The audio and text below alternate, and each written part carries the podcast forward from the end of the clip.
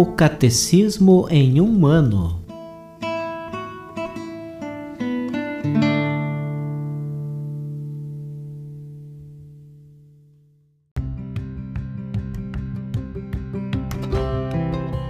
Olá, eu sou Antônio, seminarista da Diocese de Ponta Grossa, no Paraná.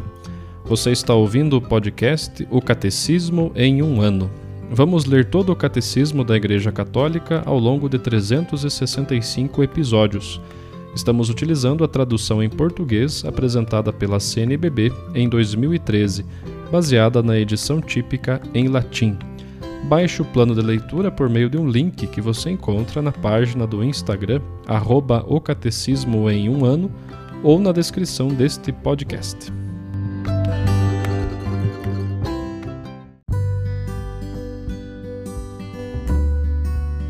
No podcast de hoje, nós vamos concluir é, esta parte do catecismo que alude à oração no Antigo Testamento, né, lendo dos números 2585 a 2597.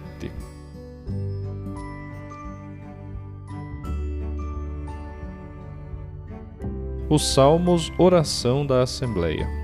Desde Davi até a vinda do Messias, os livros sagrados contêm textos de oração que atestam o aprofundamento cada vez maior da oração por si mesmo e pelos outros. Os salmos foram pouco a pouco reunidos numa coletânea de cinco livros. Os Salmos, ou Louvores, obra-prima da oração do Antigo Testamento.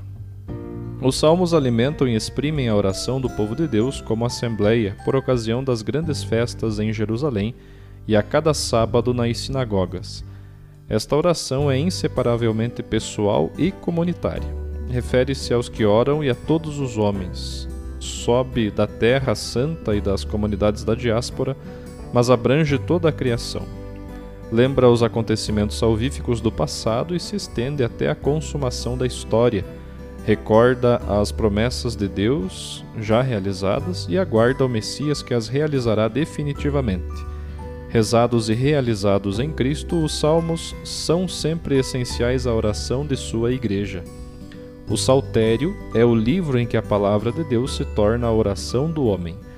Nos outros livros do Antigo Testamento, as palavras proclamam as obras de Deus em favor dos homens e elucidam o mistério nelas contido.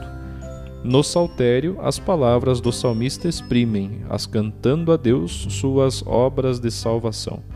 O mesmo Espírito inspira a obra de Deus e a resposta do homem. Cristo unirá uma e outra. Nele, os salmos nos ensinam continuamente a orar.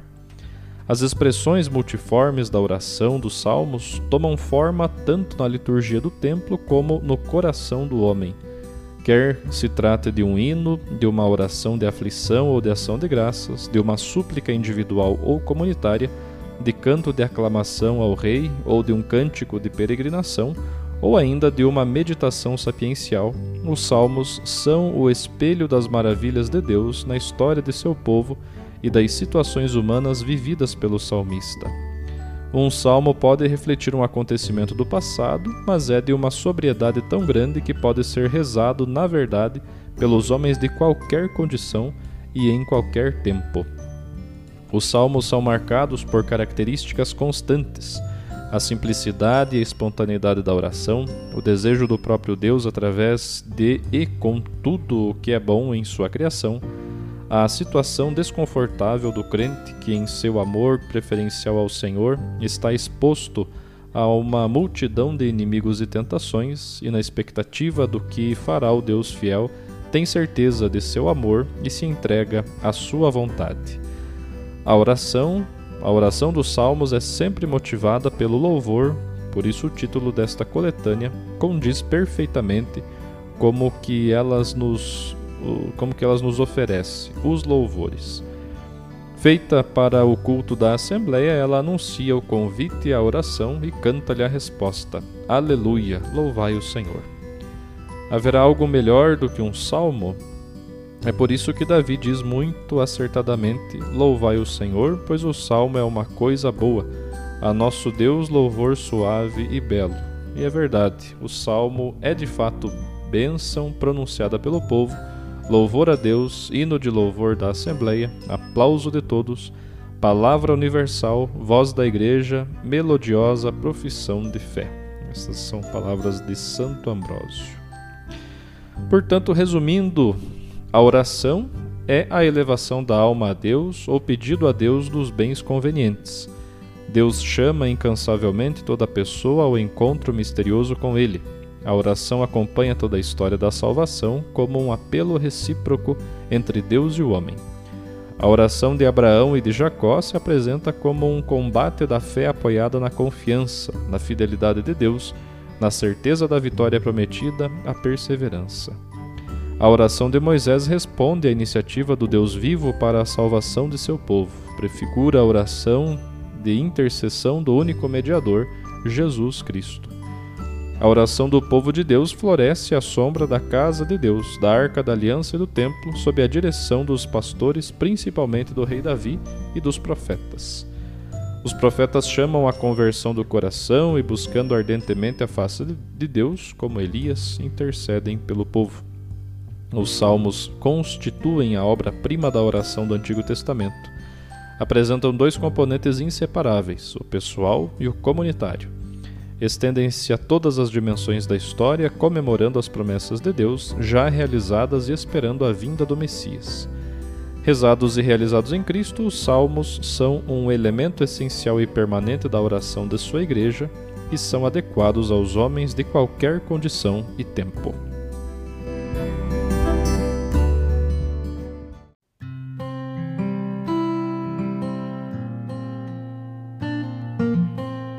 E hoje vamos ouvir a catequese do Papa Francisco sobre a oração dos Salmos, proferida em 14 de outubro de 2020.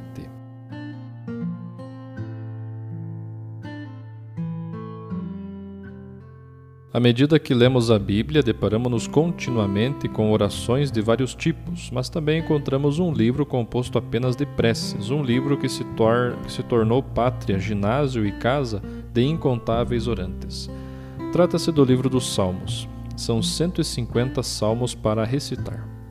Faz parte dos livros sapienciais porque comunica o saber rezar através da experiência do diálogo com Deus. Nos Salmos encontramos todos os sentimentos humanos: alegrias, tristezas, dúvidas, esperanças e amarguras que colaram a nossa vida. O catecismo afirma que cada salmo é de tal sobriedade que pode, com verdade, ser rezado pelos homens de qualquer condição e de todos os tempos. Ao ler e reler os Salmos, aprendemos a linguagem da oração. Efetivamente, com seu espírito, Deus Pai inspirou-os no coração do rei Davi e de outros orantes para ensinar cada homem e cada mulher a louvá-lo, a dar-lhe graças, a suplicá-lo, a invocá-lo na alegria e na tristeza, a narrar as maravilhas de suas obras e da sua lei em síntese, os salmos são a palavra de Deus que nós, humanos, usamos para falar com Ele. Neste livro, não encontramos pessoas etéreas nem abstratas, pessoas que confundem a oração com uma experiência estética ou alienante. Os salmos não são textos compostos de forma teórica, são invocações, muitas vezes dramáticas, que nascem da experiência viva da existência. Para os recitar, basta ser quem somos não nos devemos esquecer que, para rezar bem, devemos orar assim como somos, sem nos maquilharmos. Não é preciso maquilhar a alma para rezar. Senhor, sou assim. Ir diante do Senhor como somos, com as coisas boas e também com as más que ninguém conhece, mas nós dentro conhecemos. Nos Salmos ouvimos as vozes de orantes de carne e osso, cuja vida, como a de todos, está repleta de problemas, dificuldades e incertezas. O salmista não contesta radicalmente esse sofrimento. Ele sabe que pertence à vida. Contudo, nos Salmos, o sofrimento transforma-se em interrogação, do sofrer ao perguntar. E entre as muitas perguntas, há uma que permanece suspensa, como um brado incessante que percorre todo o livro de um lado ao outro uma pergunta que repetimos muitas vezes: Até quando, Senhor? Até quando? Cada dor pede libertação, cada lágrima invoca consolação, cada ferida aguarda a cura, cada calúnia uma sentença de absolvição. Até quando, Senhor, tenho que sofrer isto? Ouve-me, Senhor. Quantas vezes rezamos assim, como este até quando, Senhor, chega? Ao fazer constantemente tais perguntas, os salmos ensinam-nos a não nos habituarmos à dor e lembram-nos que a vida não se salva se não for curada. A existência do homem é um sopro, a sua história é fugaz, mas o orante sabe que é precioso aos olhos de Deus e por isso tem sentido bradar. Isso é importante. Quando rezamos, fazemos-lo porque sabemos que somos preciosos aos olhos de Deus. É a graça do Espírito Santo que de dentro suscita em nós esta consciência de ser preciosos aos olhos de Deus. E por isso somos induzidos a rezar. A oração dos Salmos é o testemunho deste grito, um brado múltiplo, porque na vida a dor assume mil formas e tem o nome de doença, ódio, guerra, perseguição, desconfiança até o supremo escândalo, o da morte. A morte aparece no saltério como o inimigo mais irracional do homem. Que crime merece um castigo tão cruel que envolve a aniquilação e o fim? O orante dos Salmos pede a Deus que intervenha onde todos os esforços humanos são vãos. É por isso que a oração, já em si mesma, é o caminho da salvação, o início da salvação. Neste mundo, todos sofrem, Quer acreditemos em Deus, quer o rejeitemos. Mas no saltério a dor torna-se relação. Relação, um grito de ajuda à espera de encontrar um ouvido que ouça. Não pode permanecer sem sentido, sem propósito. Até as dores que sofremos não podem ser apenas casos específicos de uma lei universal. São sempre as minhas lágrimas. Pensai nisto. As lágrimas não são universais, são as minhas lágrimas. Cada um tem as próprias. As minhas lágrimas e a minha dor impelem-me a continuar com a oração. Sou as minhas lágrimas que jamais ninguém derramou antes de mim. Sim, muitos choraram, muitos. Mas as minhas lágrimas são as minhas. O meu sofrimento é meu, a minha dor é minha. O Papa também relata aqui, né, que antes de entrar ali na sala para fazer a catequese, ele se encontrou com os pais de um sacerdote, de um padre que foi assassinado. Ele foi morto no seu serviço para ajudar. As lágrimas daqueles pais são deles, e cada um deles sabe quanto sofreu ao ver este filho que deu a sua vida a serviço dos pobres. Quando queremos consolar alguém, não, nós não encontramos palavras. Por quê? Porque não podemos chegar à sua dor, porque a sua dor é sua, as suas lágrimas são suas.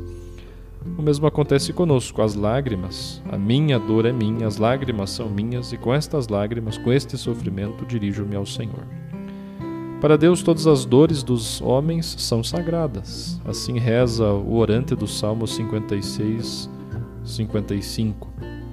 Vós conheceis os caminhos do meu exílio, vós recolhestes as minhas lágrimas no vosso cantil. Não está tudo escrito no vosso livro? É o versículo 9. Diante de Deus não somos desconhecidos nem números. Somos rostos e corações conhecidos um por um pelo nome. Nos Salmos, o crente encontra uma resposta.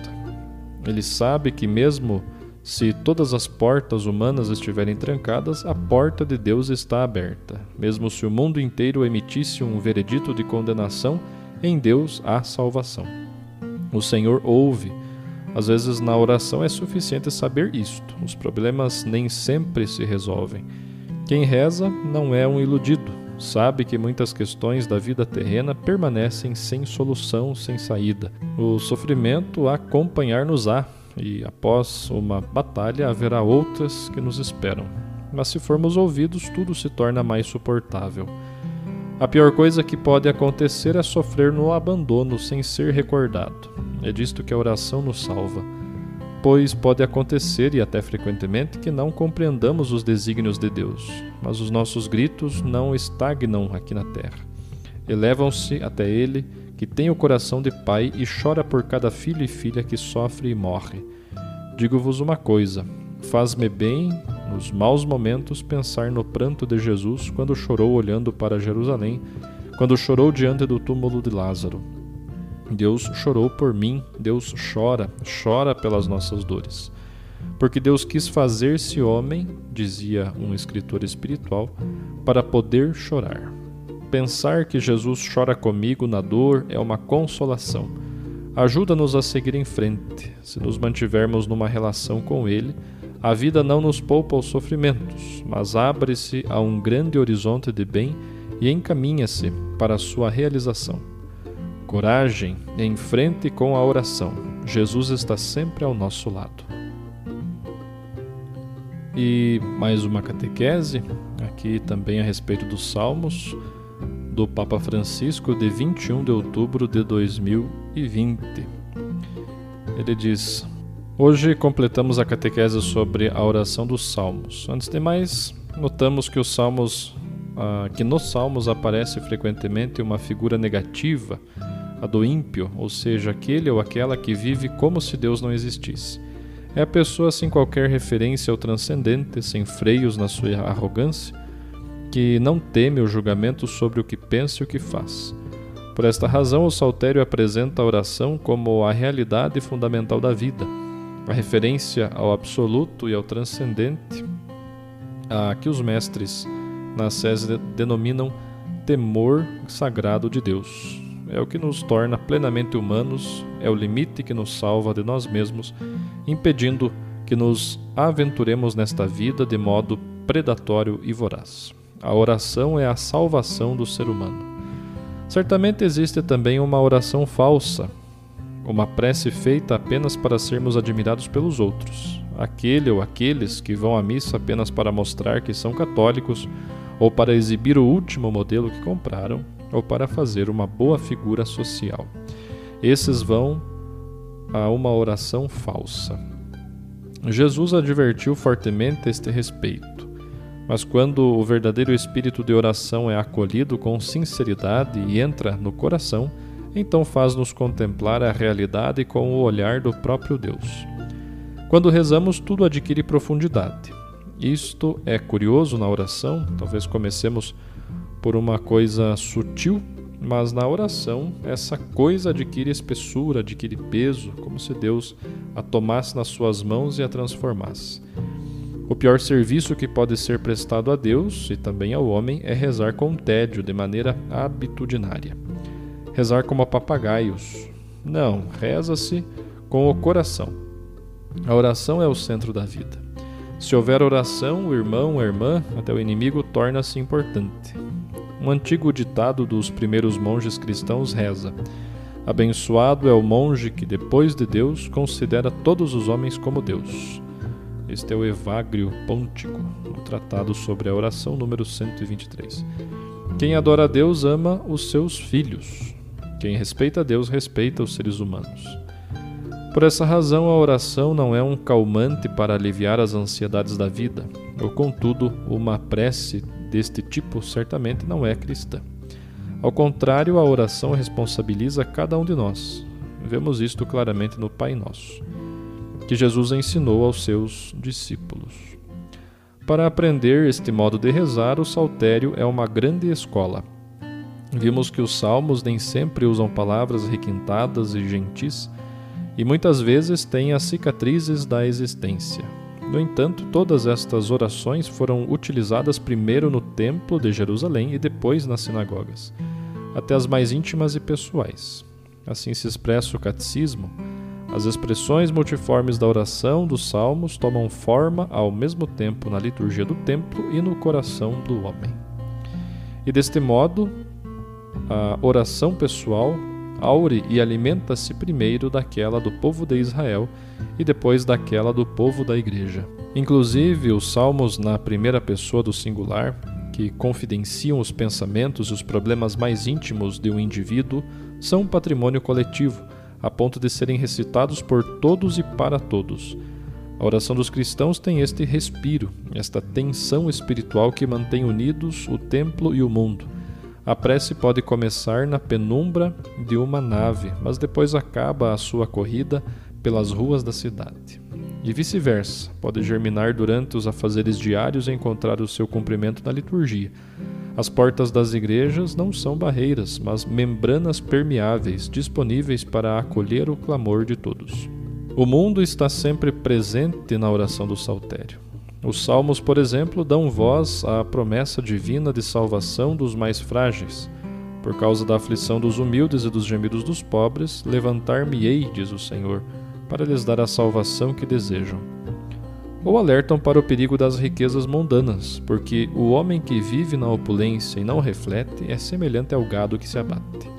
Ou ainda, abrem o horizonte ao olhar de Deus sobre a história. O Senhor desfaz os planos das nações pagãs, reduz a nada os projetos dos povos. Só os desígnios do Senhor permanecem eternamente, os pensamentos do seu coração por todas as gerações. Em síntese, onde está Deus, deve estar também o homem. A Sagrada Escritura é categórica. Mas amamos porque Deus nos amou primeiro. Ele está sempre à nossa frente. Ele espera sempre por nós porque nos ama primeiro. Ele olha para nós primeiro, ele compreende-nos primeiro. Ele espera sempre por nós. Se alguém disser amo a Deus, mas odeia o seu irmão, é mentiroso. Porque aquele que não ama o seu irmão, a quem vê, é incapaz de amar a Deus, a quem não vê. Se rezas muitos terços por dia, mas depois falas mal dos outros, e depois sentes rancor interior, ódio contra o próximo, isto é puro artifício, não é verdadeiro. De Deus recebemos este mandamento: aquele que amar a Deus, ame também a seu irmão. A Escritura admite o caso de uma pessoa que, mesmo procurando sinceramente a Deus, nunca consegue encontrá-lo mas afirma também que nunca se pode negar as lágrimas dos pobres sob pena de não encontrar a Deus. Deus não suporta o ateísmo daqueles que negam a imagem divina impressa em cada ser humano. Aquele ateísmo cotidiano, acredito em Deus, mas com os outros mantenho a minha distância e permito-me odiar os outros. Isto é o ateísmo prático. Deixar de reconhecer a pessoa humana como imagem de Deus é um sacrilégio, uma abominação. É a pior ofensa que se pode levar ao templo e ao altar. Estimados irmãos e irmãs, que a oração dos Salmos nos ajude a não cair na tentação da impiedade, ou seja, de viver e talvez até de rezar como se Deus não existisse, como se os pobres não existissem.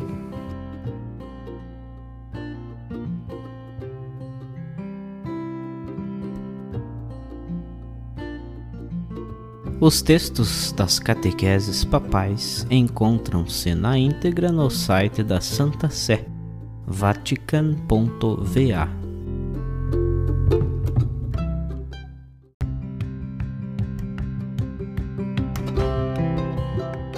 Você acaba de ouvir mais um episódio do podcast O Catecismo em um Ano Continue nesse bom propósito de aprofundar o conhecimento e a vivência da fé católica e procure participar da sua comunidade. Rezemos por todos que estão fazendo esse caminho de leitura do catecismo. Até amanhã!